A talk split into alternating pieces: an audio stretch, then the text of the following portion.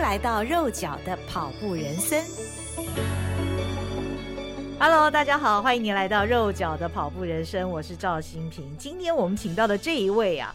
他老是自称他是赛道美魔男，他不只是美魔男，超级慢他的。其实他很多头衔，畅销作家蔡诗平，蔡大哥。Hello，Hello，新平你好，所有巴卡的 好友们，大家好，我是我应该是我今天来，各位会最放心，因为真的有我在呢，一定各位都比我跑得比我快。哎呦，这个真的是太谦虚了，我们赶快掌声尖叫声迎接一下蔡大哥。蔡大哥真的令我非常佩服。最近这个连乌龟还愿意一直跑长跑，没有。我跟你说，真的不是。蔡大哥，你的毅力跟坚持这个不讲，就只剩下这个了。而且你，哎，可是这个就是不可缺的。你你没有了这个，你怎么跑马拉松？而且最近是连续三周，而且都挑那种非常难的马拉松。我觉得蔡大哥他好像他他是他赛程这样安排，我就只能选这几场。对，因为他给他自己设定目标就是要周周嘛。可。是有一点遗憾哦，你这样讲，我就心里有点遗憾，因为我本来应该也也是连续的，但是被打破的原因是因为还临时我十五号、十六号有新竹发表会，然后还要赶到金门有事，所以我就中断了新竹的那个城市马。嗯嗯嗯。可是我所有的前面跑过几场三三三地马的那些朋友呢，每一个都在新竹跑马呢都破 PB，因为新竹马是平的。对，所以等于说你前面的三周都是像什么苏花马啦、观音山马啦、乌来马啦，嗯，你已经训练到那种爬坡的那个连续三周嘛，那个真的超难。对，所以你到了新竹，所以我其实有一点点懊恼，可是也没办法，因为因为行程就必须要。不过其实很难讲，新竹马我也跑过，新竹的那个风风很大，他们说那天而且那天下大雨。你知道吗？新竹有一个国际风筝场，有有一年还出出了一个事，一个小女孩，小女孩被拉上去。我那一年去跑的时候，对我那一年去跑的时候，我经过那个风筝场，不要说那小女孩，因为我我的体重，虽说实在也也不是不算太重，我不到五十公斤。我当时因为那一年也是被风吹到，我那一年觉得我要全力稳住我的脚步，否则有被风吹走的危险。对对对对对对对对对，所以其实。我蛮惊讶，新竹马这次很多跑友破 PB。对对对对对，我觉得他们是被风雨逼的。还有一个，因为天气凉又下雨。嗯嗯嗯。然后我的那些朋友呢，全部都是跑过前面几马，都是在山地跑的，所以我觉得他们这一场就完全很轻松，而且还有关门压力，他六小时要关门，所以所以那种你跑那个山，你慢慢跑慢慢跑那个，就要加快速度。对对。就没想一加快速度，有我几个朋友跑到跑到四五小时以内。太厉害了！他们自由吓一跳，被逼的，被逼的，他们自己吓一跳。我说，我说，那如果照这个呃田径赛的规则的话，要测风速，你们应该都是 风风速风速过了，哎，所以应该不算的，不算记录的。新竹的顺风哦，有几段我那年跑的时候，前年吧，二零一九年，我我被风吹着的时候，哎，因为那个风真的够大，真的够大。海洋马，新竹海洋马有几段有体会到这个感觉，就它那个风是顺着走的时候。那的确是，你就觉得好像后面有个什么地方在推着你，真的那个推力。对，九降风嘛，新竹所以所以它的那个那个米粉啊才好吃啊。九降九降风。我从蔡大哥一开始讲到现在，我们大家都可以感觉到他有多么的 enjoy 跑马这件事情。你看他光是前三周吧，苏花马那个雨大到不行，对，哎，乌来马超硬哎，还有个。观音山嘛，对，我第一次跑。你你报这些马的时候，你心里都没有任何的观音山的时候，是因为我的我的几个跑友们都说，哎，你观音山没跑过去试一下吧？他们说其实推坑推坑，他们说其实是蛮不错的，那个山 那个山跑起来蛮不错。最标准的推坑。跑到中坑路，简直看在山下往上一看，哇，就是你知道，在下面你往上开，那个坡是这样一直上去的，就像是一个四十五度一样。你想着说，天哪，那这 这怎么跑啊？对我都乱佩服总医的。对对，这个对啊，一总一还是可以在三四个小时，三个四个小时不到吧？真的，真的，真的超厉害！那个坡那么那么陡，完几乎过程痛苦不堪，但是回想起来还真不错，对不对？还蛮好玩的，跑跑马都是这样嘛，对不对？你跑的跑完的过程是很开心的。嗯，我昨天特别到苏花马的那个相簿里面去找蔡大哥的照片，在那个凄风苦雨当中，对对对，的确那个脸色是凄苦的。那个那个那个雨很大。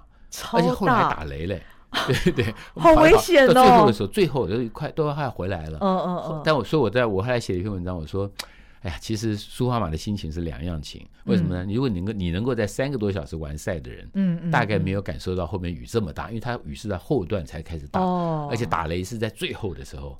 啊，所以可惜没有享受到。对对对对对，所以跑起来还带惊心胆跳。但如果说是一开始就打雷哈，我会觉得搞不好那个主办单位都会有一些考量。后面那个照片其实照起来都不清楚，因为雨太大。雨太后面雨大到我们连回去以后，你晓得。在那个补给区，就是什么颁奖区啊，还有什么成绩区，嗯嗯嗯、那个水是积高到大概脚踝的深度，哎，水是流的，哦、因为它的水在流嘛。OK，所以你晓得那个很特别的经验啊，几乎没有一个人还有时间再去什么那个看那看板上去拍照，没有了，你都是赶快回家，非常狼狈的，非常狼狈的抓东西，然后然后抓那个就往车上跑，嗯，很狼狈。以后这些经验都可以讲一辈子，对不对？但是就 蛮蛮好玩的，但也不一定呢。为什么？你知道为什么吗？因为很多跑马的人都是。百来码、两百码、三百码的，其实你要问他们，他们有的都忘掉了。对，真的忘掉了。你想，他怎么可能记得？他怎么可能记得？同样，比如说同样一个苏花马，他肯定也跑过好几次。嗯，所以他会忘掉。我我觉得这很合理。我们是因为，就像很有看过很多人，他会集那个奖牌，对不对？对。我看过一个跑马的人，好像是应该是那个，我看媒体报道，好像是李坤城吧，新北市的市议员，民进党一个议员，他跑马的。我看好像二三十个嘛，他就用盒子，你知道，啊，像像像他那个蛮很珍贵的手表一样，把它这样一格一格这样放着。然后我看那个画面的时候呢，后来他要跟他变成朋友，因为他常上我脸书来讲跑跑马，我就跟我的朋友讲说，这就叫做刚刚开始跑的初恋情节，所以每一样都会留起来，每个交过的男女朋友都把它留起来。嗯嗯嗯。像我一些朋友已经跑到两百多了，我问他那些奖牌，他说他后来都不拿了，因为拿着干嘛？对不对？第一个两三百个都在那里，更没时间整理。对对对，第二个呢，有些码是一直重复，哦、所以有一次我就有去年吧，高美湿地嘛他们临时通知我说，哎，有缺额，你要不要报？嗯，嗯我我第一个念头是有没有奖牌？嗯，他们说哦好像没有，我说没有奖牌啊，这这只有成绩记录。就还过一会他又打电话来说，哎没关系。有一个 两百多码的人说：“视频你要是吧？他的他的给你，给你，他的给你。”我说：“他不要。”他说：“他两百多个，那他他早就不要这种东西了。”哦，你就晓得啦。所以真的，他们就不在乎这个啊，他们在乎的是那一只马，真的，一百码，对不对？两百码的时候不是有那个普查的送的那个吗？对对。这跑马人生，每个人的阶段不一样。对啊，就是跑到那阶段，我相信也是吧，你就已经不会那么在乎了嘛。真的。对。不过蔡大哥，你最初到底是怎么样开始跑马的呢？我我跟你讲，我我我是新竹中学毕业的，我们新竹中学最近才刚刚一百周年校庆，我还回特别回去跑了一个那个我们叫越野跑，其实也就才五点六公里了。嗯。我们高中的时候，新竹中学是体育课，夏天就是游泳，游泳你要过。过五十公尺就及格，然后来回嘛，然后呢，冬天就是越野跑，跑十八金山，那个在五点六公里吧，五六公里，然后跑完你的体育就过了。哦，我们是用这个两个来，所以我们高中就开始每跑健康，就开始就开始跑，对，新中也很重视这个。那第二个还有还有一个，我以前写过，跟我小时候的的身体也有关了。我小时候常晕车，我妈妈的说法是说，因为我小时候奶水。奶水不够，我在金门待了一段时间，都是吃那个稀饭，所以我从小其实就就身体不是很好，所以我是到国中以后才开始觉得要把身体练好哈，就开始打球、跑步，那就开始慢慢跑，慢慢跑，就跑出兴趣了。然后，但是新竹中学那个是一个很重要的经历，就维持了一个长跑步的习惯。可是我从来没有认真的要跑全马，我以前都跑半马，我半马跑得不错哎，我台北马的时候半马跑过。两小时就刚刚好要要破一要破到二以内，就刚好两小时零一分。OK，很好啊，就算还 OK 算跑，所以我大概就两小时多两小时多。可是我就有一次就看别人讲说，哎，有一不知道是谁，我现在完全忘了，他大概是刺激我，他说跑半马跑那么多有什么用？又不承认，然后也不会认你的这个跑马记录。我说 哎，真的吗？他说对呀，他他说那个讲白马什么不会，没有人讲一百个半马。嗯。啊！我一听哦，真的耶，被刺激到，对，就被刺激到，你白跑，我才开始想试。然后第一次试呢，是那个卢瑞山卢老师，哦，他那时候我们有一个冲绳路跑团，嗯嗯，大家说要去跑步，嗯，就开始要去琉球啊跑。那时候去琉球，我还跑的是呃那个十公里，陪我太太。后来回来以后，他们弄了一个什么九州的一个比一个交换交交谊的一个一个跑跑团，好玩，我就去了。那我的人生第一次。这是跑到真的是 都都快都快要断气了，真的？发现不是半马乘二的概念，对对对对，因为半马的后练二十一公里，第一个你不能用半马的速度跑，你不可能用那半马速度，你要很要很强的体力。好，第二个就是半马你总是二十一公里就结束了嘛，对。可是他还要再撑一次，第第二次的时候你的体力其实跟第一个二十一次完全不行了，对，跑到三级那完全撞墙，嗯，对。但那也是我最难忘的一次了，除了是第一个全马之外，还有一个很重要的是。我在那一次的跑马，第一次发现日本的跑马这么多人参与，比如说。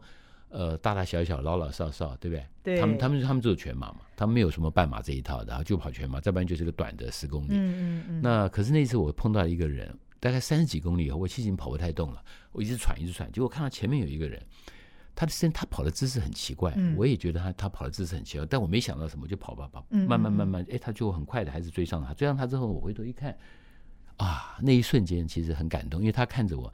他用讲一句日文，一看知道不是台湾人嘛？他说 “Ganbate”，嗯，可是他 “Ganbate” 的讲法不是我们这种 “Ganbate”，他是呃 “Ganbate”，他有一点像是脑性麻痹的，对，然后他身形身材有一点点身形啊，你知道那瞬间。哇！你晓得，我突然就觉得超感动的，因为跑三几公里哦，对对，他还在，他还是坚持。哦。那我就跟自己讲说：“靠，他都跑完了，嗯，你还跑不完吗？”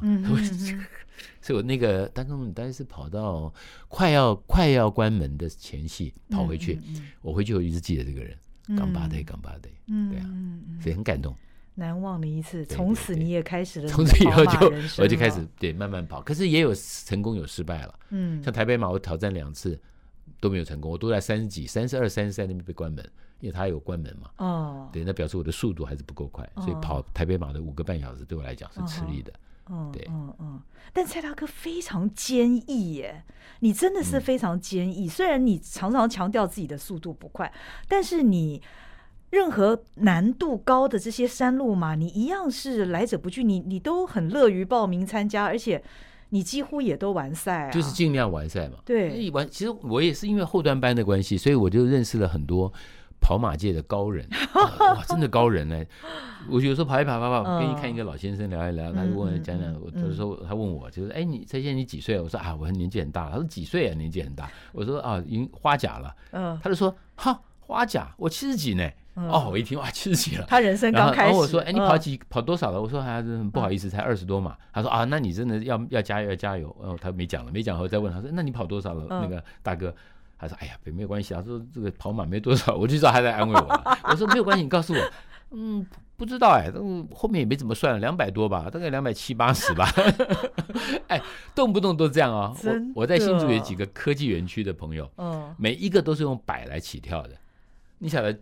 真的是，真的是对他们来讲，他们就是假日就去跑，而且好像都是老先生哈，大概都是五十多岁、六十多岁，也有七十几的。哎，我在跑场也见过几个，有几个七十几退休的，还有还有一个很有名的校长，他好像也七十几岁了，他都快走的，他就是说快走，他那个快走，各位不要觉得是他快走，好像走的，我跟你讲，他快走比很多人跑的都超快的，嗯，他可以四个多小时用快走，天哪，完赛就竞走的，对呀，就竞就是竞走的水准呢。他说他大概就四到五个小时，然后每有一次我记得我们在跑那个真武山那个超马，对，山林两马，哎，我没有我我没有我没有跑完嘛，我那个十八公里就放弃了，但是在跑那个前面那一段，他跟我讲说你跟着我，嗯，好，他说我保证你今天走得完，哦，可是我后来我刚才说我说你我说你这个速度我连跑都跟不上了，我还 还还讲什么走，然后他讲了一句话，我到现在还记得，他说我跟你讲要练，他说我平均每个月是四百公里的累积量月跑量。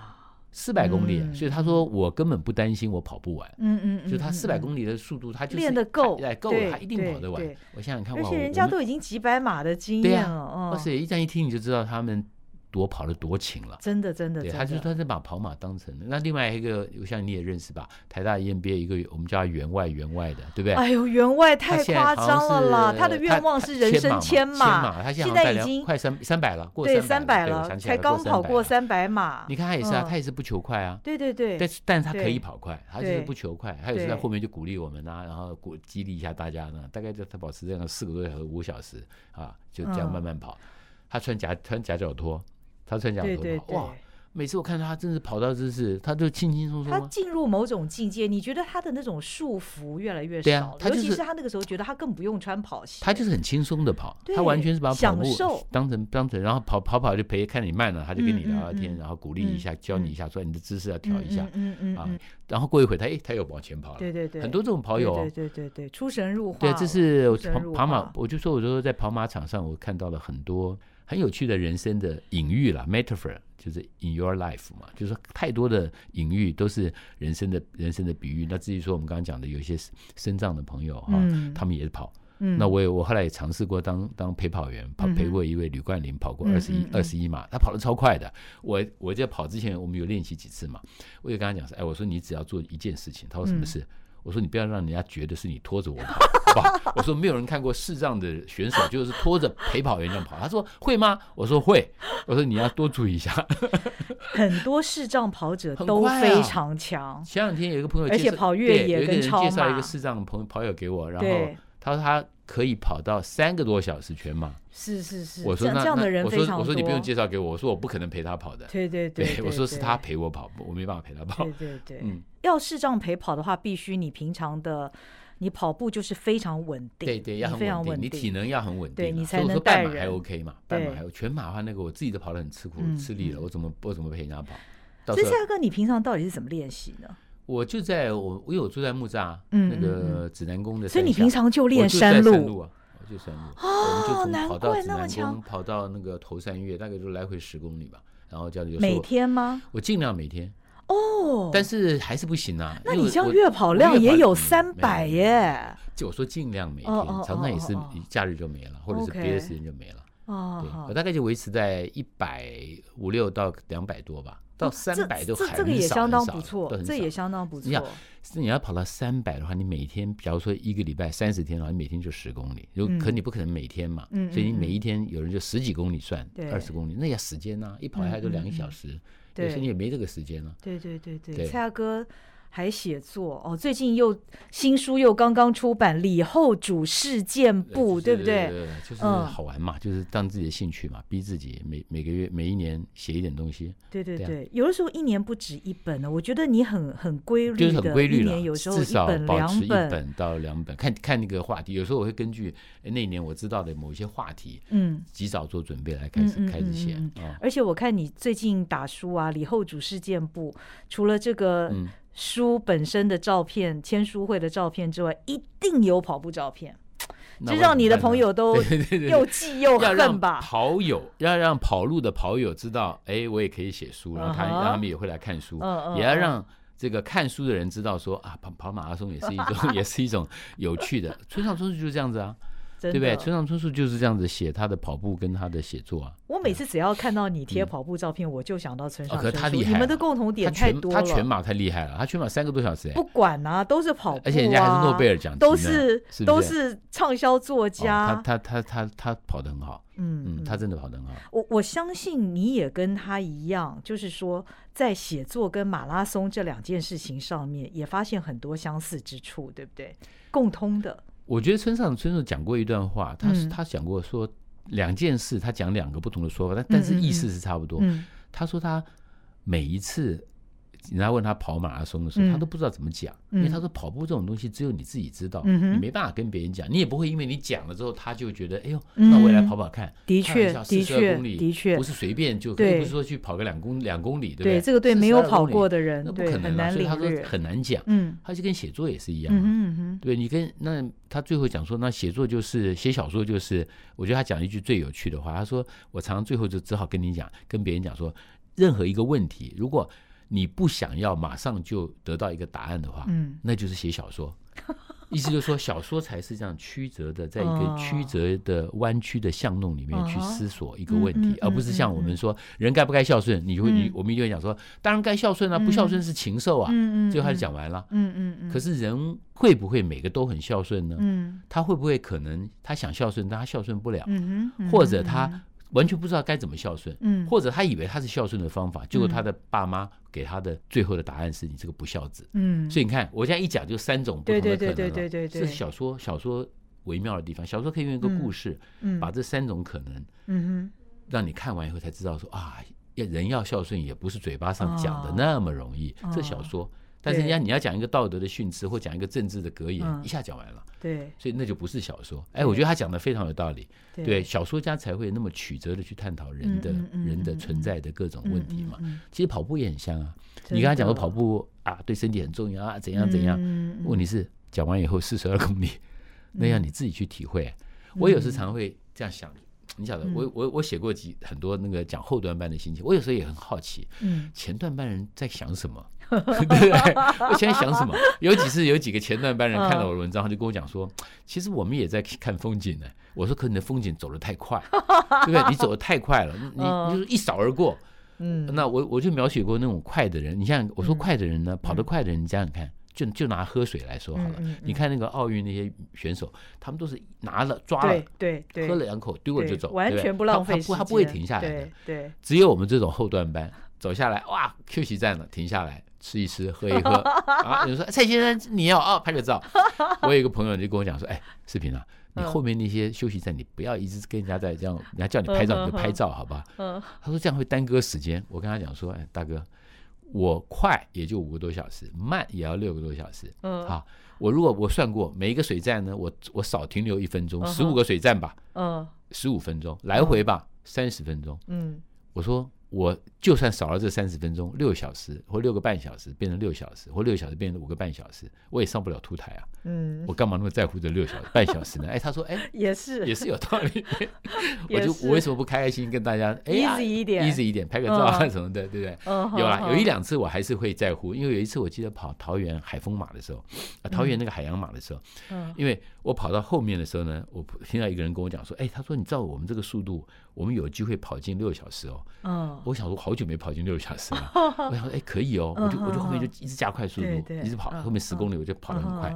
还有我的朋友就跟我讲说，哎，你干嘛你干嘛突然间精神来了？我说我刚刚开动了我的那个僵尸 僵尸僵尸模式，僵尸模式你看到吗？哈，一开的话他就一直往前冲嘛，闻到那个血的味道，他一直往前冲。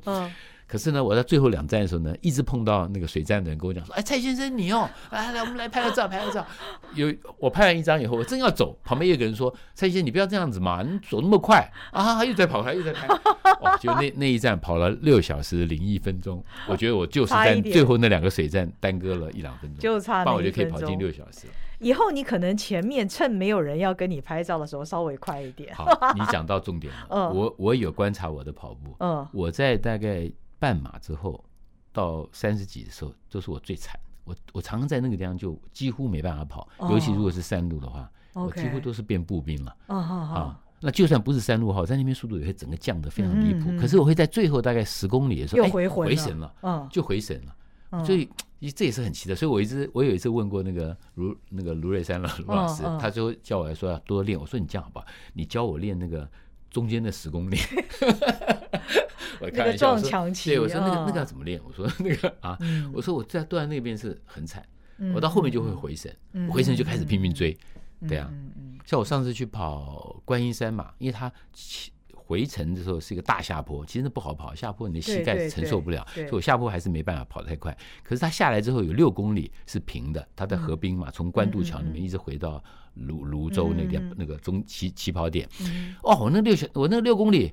如有神助啊！我就一直追哎，一直追人，一直追，跑一跑就一直追人。然后我大概，我觉得我追了大概有快七八十个，哦一直追，一直追。然后追进终点的时候，还会看那个成绩，一看，哎呦，还我要是没那样追的话，我就真的是倒数了。我还我还赢了一百多人呢，快一百一百五六十，快两百个人呢。有我觉得有一半是在那六公里追回来的。所以蔡大哥，你要挑那种路平一点的啦。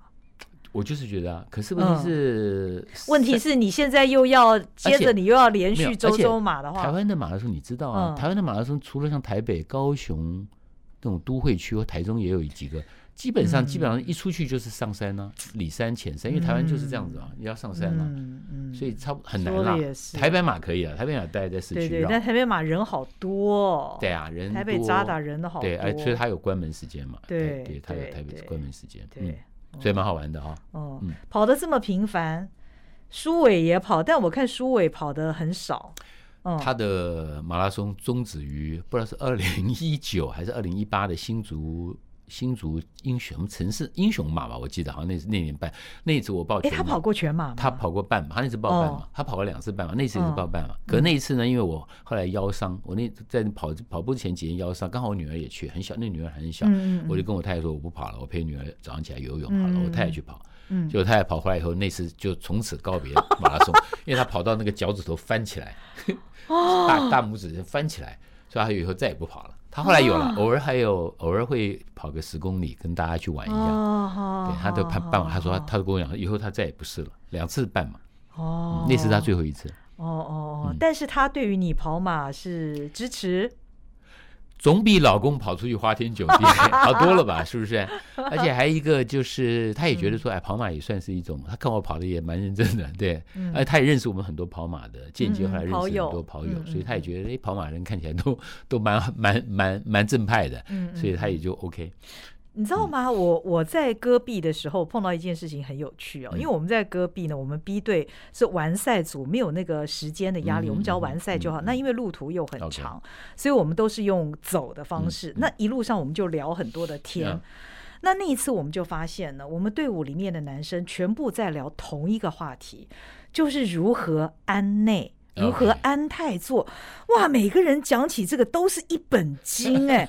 比方说他练跑，他一定要早上，比方说他三四点就要起床，你知道，因为他练很大，跑步时间又很长，但是因为老婆又不太高兴，所以呢，他一定要在老婆起床之前先把跑步跑完，对，然后顺便要带早餐回来。那或者是呢，要参加比赛怎么办啊？参加比赛的话呢，那自己就要看着办。你可能前一天要先做好。隔天的一些什么家事，然后呢，你跑完之后呢，你要立刻火速的赶回家，可能要带这个妻小要出去吃饭，或者哎，老婆要去哪里，什么什么什么，跑回去就一块吃晚饭。对对对，那一次真的是让我们大开眼界，原来学长都是这样安泰做的啊！因为你想想看，一个家庭生活是一家人的，结果你跑一个马拉松，两天就去掉一天多，对，最少去掉一天嘛。比如说，如果你是像我们在北部。你如果去个什么新竹啊啊，或者像什么宜兰啊什么，大概一天还可以。然后回来也累。对啊，如果你拉到高雄，你就很辛苦了。拉到高雄，你当然你用高铁，可高铁也很麻烦。因为早上不可能高铁，一定是前天去。对对对对。前天去，然后隔天再回来，就一一个晚上，一天不在家了。一个大半天没了。嗯。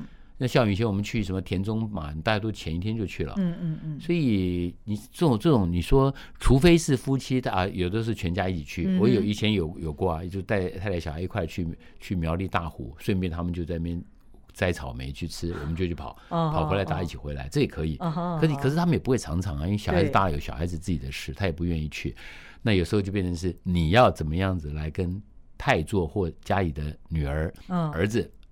协调好这一天，爸爸不在，嗯，所以我现在都是也听了他们的建议，就尽量以当天来回的为主，嗯哼，那就是摸黑出去，当天下午赶回来，嗯，这样还勉强。但是呢，也我后来发现也不行，因为我们通常跑回来以后呢，这么累，然后把衣服弄一弄，也也差不多就睡着了，弄完衣服就躺在那边就睡着，一睡起来哇七八点，太太太小孩都自己吃完饭了，嗯，所以你也不太可能陪他们做什么，但至少在那一天了。你可以来回，所以现在外外面的，我记得有一次，呃，疫情的第一年吧，那年好像九月多开了那个呃马拉松，我去了那个绿岛，我那次就是因为已经报了，我就跟我太太商量好，你看我就记得我一个人哦，一个人坐火车，然后然后坐到这个台东，嗯，然后在台东呢，再再从台东那边等那个船，再多到到到绿岛，那整个行程就前面那个大半天就没了嘛，然后隔天早上跑完，嗯然后再。跑完了，梳洗一下，坐船，再回到对面的那个渔港，再从渔港那边再坐计程车，然后那天如果加快时间，就坐飞机了，坐到台中，从台中机场再回来，就就不再坐火车了，这样就搞掉一个周休二日，对，对不对？所以以后呢，绿岛我跑完那次以后，我再也就以后那边朋友说约我，我就不太敢轻易尝试。了，一去就是就是快要两天，嗯嗯，你就你就你就比较。不愿意花这个时间了，所以也是需要安内。对对啊，是一定是的。所以我觉得，当然就是说，另外一半要知道说，啊，你真的是开开心心的去跑步，认认真真去跑步，这对身体也很好，对不对？然后你平常呢就很乖，这一定要的，很乖巧，对对对。然后回来的时候一定要带一点名产啊，带带一点什么东西。哎，那你接下来不是又要连续五周马了吗？你都已经规划好了，这个也都报备过。我在脸书上写，就等于是先提醒，先提醒我太太了。嗯嗯，接下来五个礼拜哦，接下来五个礼拜。嗯，不过还好，大部分都在北部了。哦哦，板桥马啦，对不对？然后这个呃呃那个呃那个那个苗栗的八甲马。咱们新嗯中间停过的，以及苗栗那个联合大学，他们住的石猫的、石虎的，对他们算好不第二次还是第三次吧。然后接着什么呃那个幸辉马是移的，宜兰幸辉马是是延后的，疫情延后，大概就这样。嗯嗯嗯嗯，好，反正都安好了，所以这是每每个跑友都有一本跑马经。对啊对啊，每个人的故事都。所以后来有有，我觉得人人也很有趣。你持续的做某些事情，他会有一些。长期的某些你意外的效果出来，比如说我跑步这件事情，哎、嗯，就我就发现到我我都我我都常开玩笑说，哎，我现在这样子继续跑，努力跑，哎，我年纪比一般跑友大，总有一天，类似像什么维骨力这种厂商一定会注意到我，对不对？你看看，哇塞，你看他。五六六七六十几岁了，还这样每天跑，骨头还这样这样，他们总会注意到我吧？对，欢迎各个厂商，对对对，欢迎各个厂商来来来各种那个那种可以证明你六十几岁后还能跑步，都已经花甲都还这样子。好，这是一个。那第二个就是我因为常在脸上写，所以呢。我就发现到，哎，你我写的跑马的东西，没办没办法跟别人一样嘛。像你说那个谁，像我认识一个那个一个一个一个年轻的，比我年轻很多的跑者，他他太太夫妻都跟我们很熟。我现在想想不起名字，他他写过说跑六大马，对不对？那个王冠祥啊，王冠祥，对对对，冠祥那个去他的什么人生低潮，对对对，我根本不可能跟他比啊，对吧？你那个那个波士顿马，你这是不同的故事了。我呢，就就我曾经写过一篇波士顿马的文章，有很多人一直一直很喜欢，因为我我说啊，照我这种速度看。我研究了波士顿马，我在七十九岁的时候会最靠近 波士顿马，为什么呢？因为他七十九岁的时候呢，他给的时间，大概是将近六小时，啊，五个多小时多，五个半还是多？我说，哎，我说我只要稍微再再努力一下，然后控制我的那个那个速度，在那个速度的话，我七十九七九岁那年我可以跑完波士顿马，就很多人就一直觉得很好玩，对不对？他们就算说，哎，那他们这种速度到几岁可以跑？就是。我后来就发现到，哎，我换一个角度，嗯嗯，我们就是把跑马，因为他们可以去去讲他们怎么追求速度，怎么训练，对，那我们不可能嘛，那个你你你这种速度，更对他们来讲都很可笑的哈。但是呢，我们会写跑出写出另外一种跑马人生，就是没办法跑快，或者是不求追快，嗯哼，但是呢，我们就一马一马的跑。嗯，那很多跑很快的人，说不定他还没办法跑到两三百码，真的，因为他膝盖有时候他的身体或膝盖或者他的兴趣到那个阶段，他就转到什么铁人三项去了啊。但我们就是慢慢跑，然后把每一周出来这件事情当做一种周假日的娱乐一样。然后你就看到说，慢慢跑的里面有很多很有趣的人生，因为他们会告诉你说怎么样不受伤啊，怎么样子鞋子要怎么穿，然后那个那个那个那个夹脚拖，他们要他们为什么穿夹脚拖？每次这样调调，我听他们讲一讲，会学到很多东西。那这些东西会对转换成我们写作的题材。嗯对，那也有有的人会讲说，他们因为慢慢跑啊，所以他们在退休以后，他们的人生假日他就。因为认识了很多跑友，哎，他人生有一种另外一种，嗯，那种安顿自己的某种乐趣。对对对，以前没有尝过的。对对对，那我觉得这样都是都是很有趣的。所以后来有一个出版社就来跟我，现在已经有出版社跟我去跟我谈过，确定了，就是说，哎，他说把它写成运动散文嘛，跑马散文，就是你跑马不是在强调那个跑马的那个速度，嗯嗯，而是在跑马的过程中看到的世界跟体会的自己的心境。嗯，像你刚刚讲那个。那个安内那一块早餐那块，我也写过一篇啊。我说我以前跑半马的时候呢，我有我有一次台北马就这样，因为两小时跑完了，我就东西说一说呢。你看他六点多起跑嘛，你跑完才八点多，对，然后然后稍微把东西背一背，坐个计程车杀回家。啊我还早，我还在睡觉了。嗯嗯，我刚刚要进到那个那个车车计程车要下来的时候，哎，我太太手机传来，说你去哪里啊？嗯，我说啊。跟你讲过啊，早上去跑跑半马啊。他说：“哦哦，对对对，不好意思不好意思，那你现在跑完了吗？”我说：“跑完了。”那你回来的时候带个早餐回来。我说：“好，要什么就带，要把东西，我就悄悄把下去把东西再带上来。”嗯哼。所以你看，对他们来讲，半马他几乎没有感觉，对，没有感觉你不在。对。但全马就不行了。嗯。全马你好歹要跑到十点多十一点，他差不多起来了，礼拜天。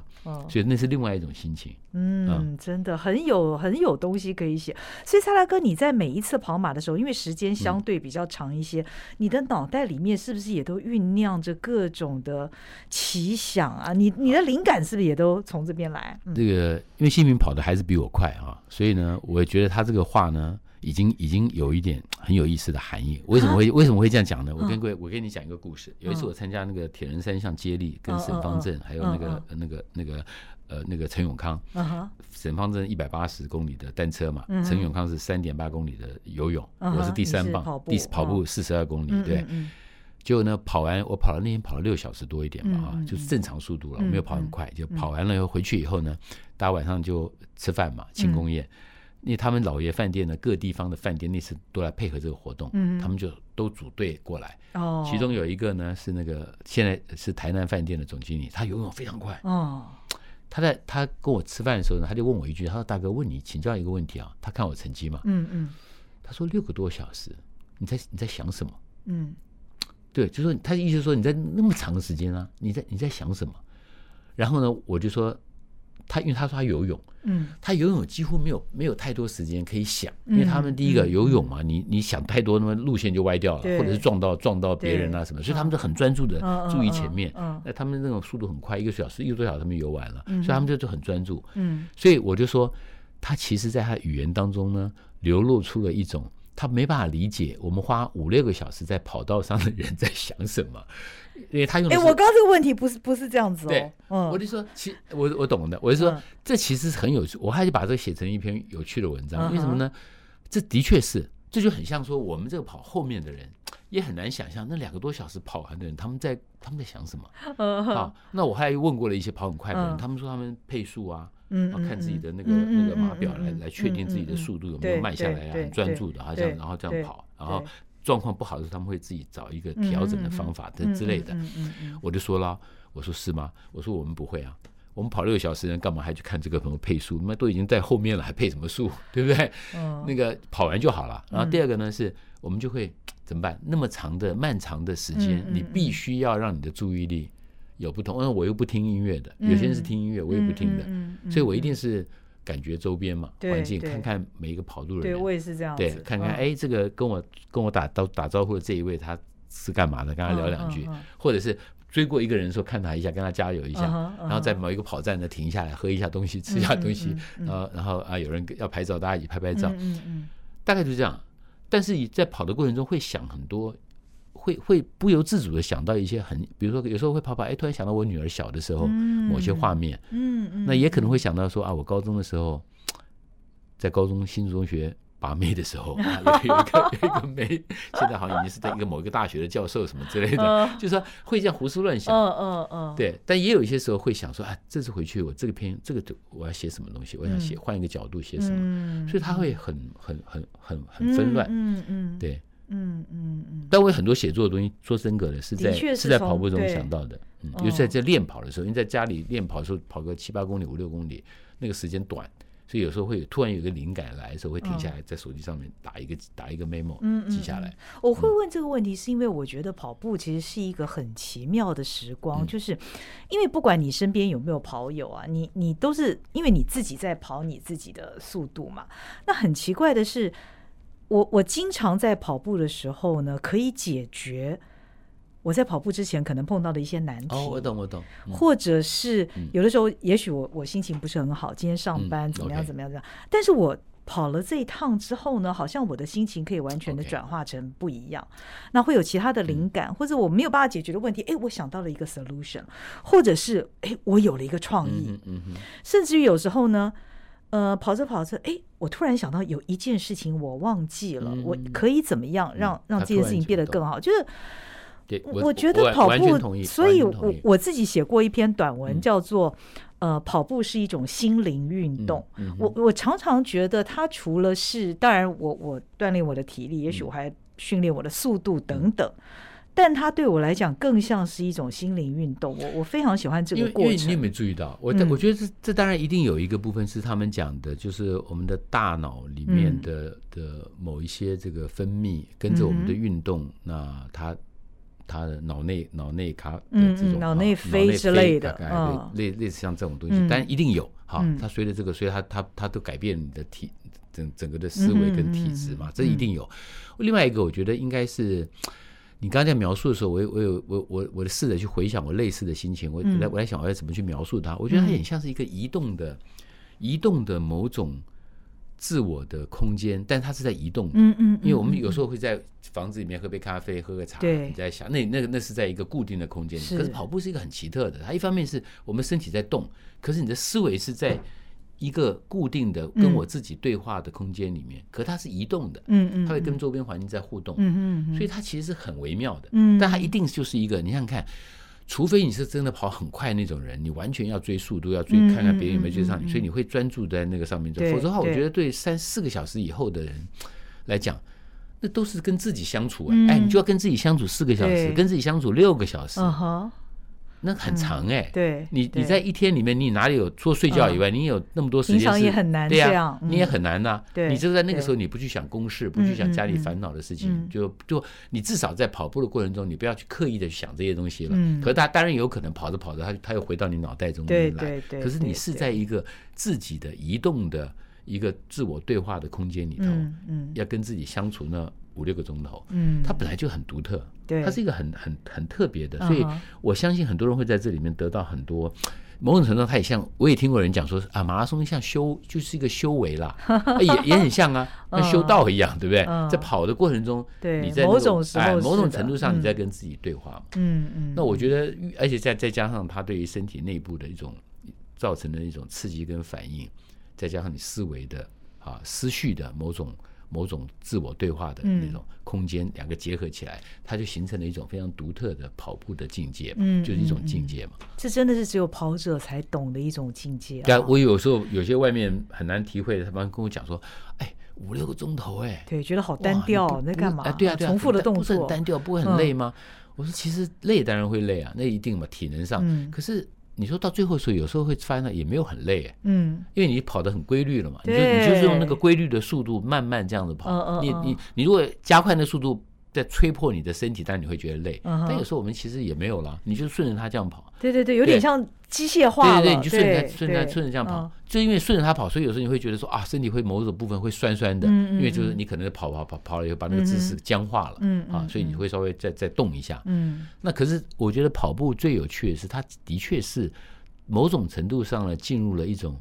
冥想的境界嘛，啊，那个冥想当然不是一个说坐在那里冥想，而是你整个人的身体跟你的人。我有几度的时候，我曾经用过一个形容词来描写，就是说你跑到某一个程度的时候，你就是你觉得就还没有到那个很累状况出来。就最后几公里很累，但跑中间有一段时间说，哎，你会觉得自己身体很像是一个高速公路上跑得很顺的车子，哈，那个引擎很顺，然后你整个人也就慢慢的这样跑，哎，你也没有觉得特别的累，当然有可能了，再过个十公里以后，你可能累的感觉出来了，但那个瞬间，就是他也不是起跑的时候的样子，嗯嗯嗯，他大概就要跑到十几公里，对对，跑了一阵子以后，哈，那个那个规律出来了，你就要慢慢这样跑，然后整个的那个那个过程很顺，嗯。嗯，啊，跑到一个阶段以后，没错，你开始有点饿了。累了啊，疲了，那新的新的那个感觉又再出来，嗯，但是它会有一个中间那一段，嗯，这就是跑步迷人的地方，这是很很有趣的，而且我还也发现到，因为我们我们的跑马基本上都是在山区或者郊区嘛，嗯，那你晓得，除了补给之外，常常会碰到一种状况是，它有杂货店，我还发现到。有些人呢，他们会带着一些钱放在包包里面。哦，对，我后来我后来因为有几次是因为跑跑跑跟跑跑一跑一段时，看他们在杂货店门口停下来，就回头问我说：“哎，蔡先生，要不要来一罐？”我说什么？他说看你啊，你要咖啡还是维大利啊，都可以啊。哦，或蛮牛啊，他们就去买一罐这个，然后在路边呢喝一下，或者是我们就说啊，就分你一罐，分你一半，喝不完嘛，分你一半，喝完以后呢，大家再再继续跑，补充体力。我后来就也就知道说，哦，要带一点钱，因为 因为因为呢，像我的话呢，因为我跑到后后面的时候，我是一个很跑步蛮奇特的。我每次跑完，我每次看到大家在那边吃那个便当的时候，我都很羡慕哎，我吃不下去。就是我跑完之后，我只会我只会想大量的喝喝水。水，或者是流质的东西，我没办法吃干的。我曾经在跑步的过程中试着去补给饼干，我差点没办法呛死。哦，不行，差点没呛死。饼干很噎，对，很噎。就我我我就看到跑到后面，他后面看我在干嘛，我 卡住，卡住了，他整个粘在喉咙上。后来他们把把那个把那水，他们带着水给我两两口，这样才把它吞下去。所以我就知道我没办法吞硬的。嗯嗯。那可是后来呢，我就学会了这个，就是带一点钱。嗯。然后呢，我有几个常跟我跑的人呢，常照我，就是说，哎。前面有个 seven 哦，啊，他们查过了，前面有个 seven 或者什么，帮你买一个那个好不好？就我都买那个类似像燕麦燕麦的那种啊，那种像什么那个那个呃桂冠那种燕麦的那个有它有点汁，又可以补充一点那个有点流流脂，里面带一点燕麦的，OK，用来补充这个体力。对，所以所以我就发现到，哎，其实蛮好玩的。后面后面后段班有很多这种带着零钱啊，带着什么小乐趣，小乐趣。对，然后一边跑，他们就那个，嗯嗯，然后最后当然也会可能是还有人私补。对，有些跑团会私补，啊，私补也很有趣。对，本来我刚开始都是客气，小关都都不认识，可是因为跑久了，他们很热情，他们就会说：“哎，视频视频，过来过来过来。”我说：“可是不好意思啊。”他说：“没关系，过来过来过来。”就哎丢一罐什么零给你，而且喝一个，其实蛮好玩的。嗯，但我后来是慢慢跑到有一点心得以后，我其实会用这个 BCCA 适度的在差不多十公里到十五公里，我就会补充，嗯然后用这个那那个蛮有效的修复，我觉得后来蛮有效的，尤其在在跑热天的时候，嗯补充那一块是是蛮有效的。嗯嗯。那蔡大哥除了近期你决定要这个五连周马之外，接下来还有什么跑马的目标吗？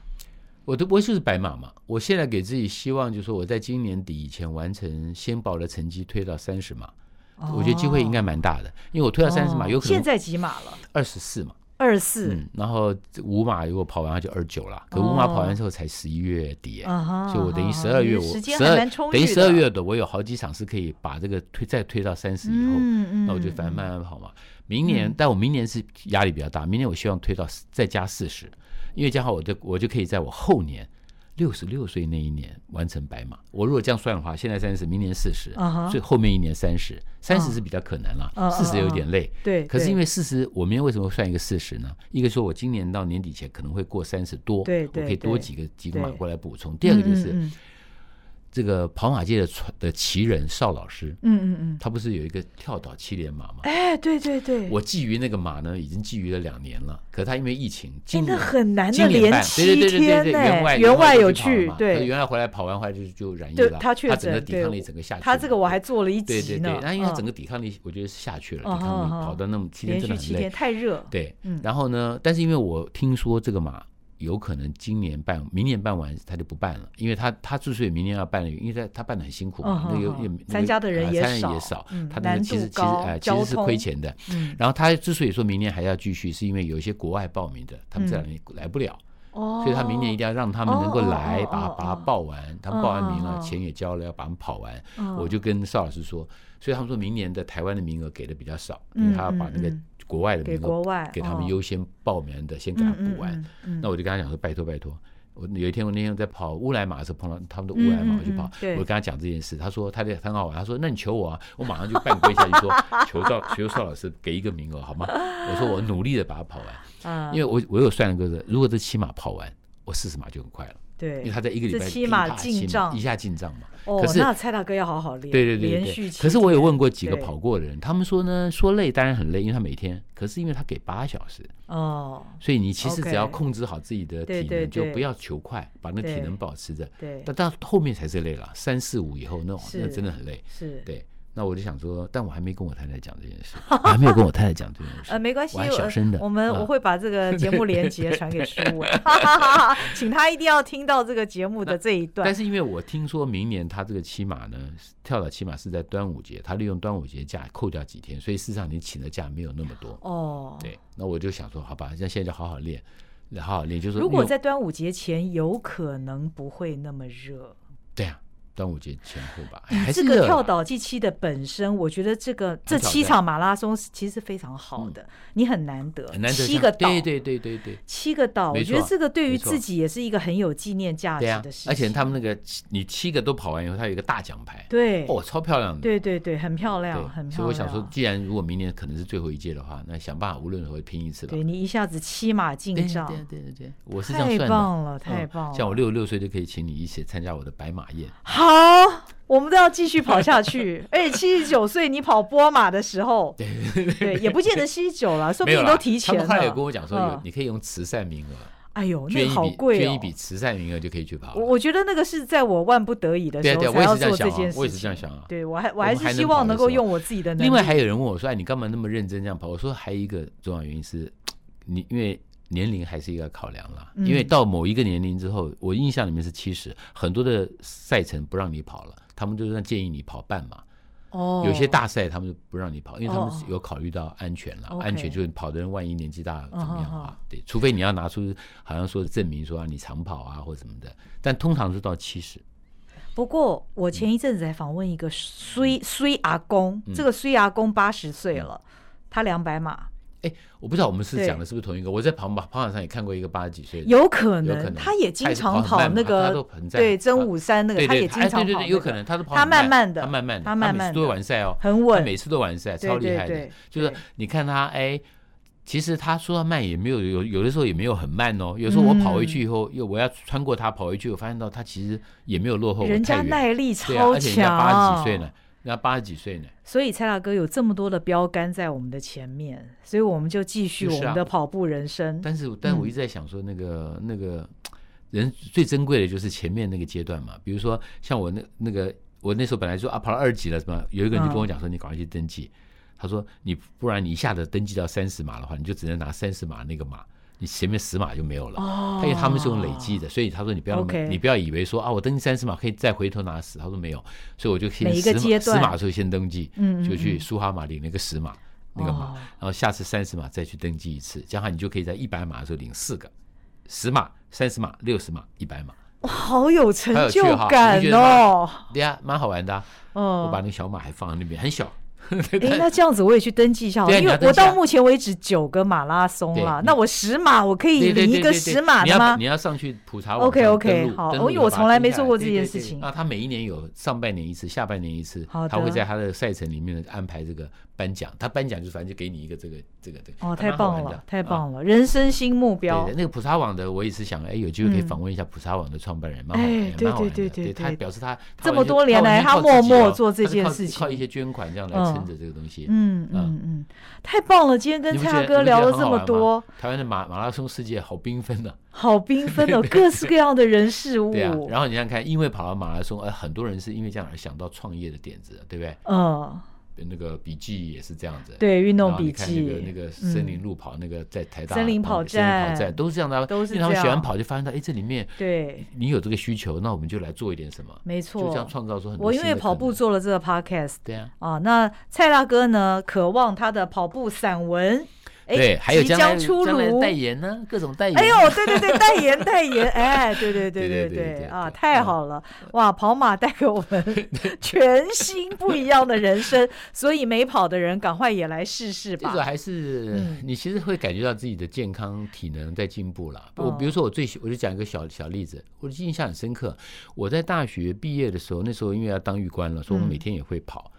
我那时候每天跑五千公尺就觉得哇，跑很多了。对。可我们现在你看练跑哦，随便练跑，我最起码出去就是六七公里在山上。对啊。八公里、十公里，五千才暖身。对，你也不觉得说特别的累，所以就这个部分来讲，我觉得体能是比我年轻的时候好很多。是的，是的，是的，是的。我觉得我们每一个人都有这种感觉。哦，大学的时候，年轻的时候，那五千公尺简直要了我们的命了。现在跑，现在觉得五 K 啊，什么才五 K 哦？才四十二公里的刚开始起步嘞。嗯嗯，是不是？所以你最起码就是说十几公里、十几公里都没问题了。这样看，虽然我们跑的不快，但是说实在也是蛮傲人的。对呀，我们在我们的人生里面已经 已经是超越我们的年轻了。没错。对，嗯，太棒了，太棒了。感谢，Enjoy 这样的人生。谢谢蔡大哥，也谢谢您的收听《肉脚的跑步人生》，谢谢，让我们一起继续快乐跑。鼓励所有的朋友了，对呀，进到马场来，也不一定要进到马场来，就是多运动是好事。对，多动。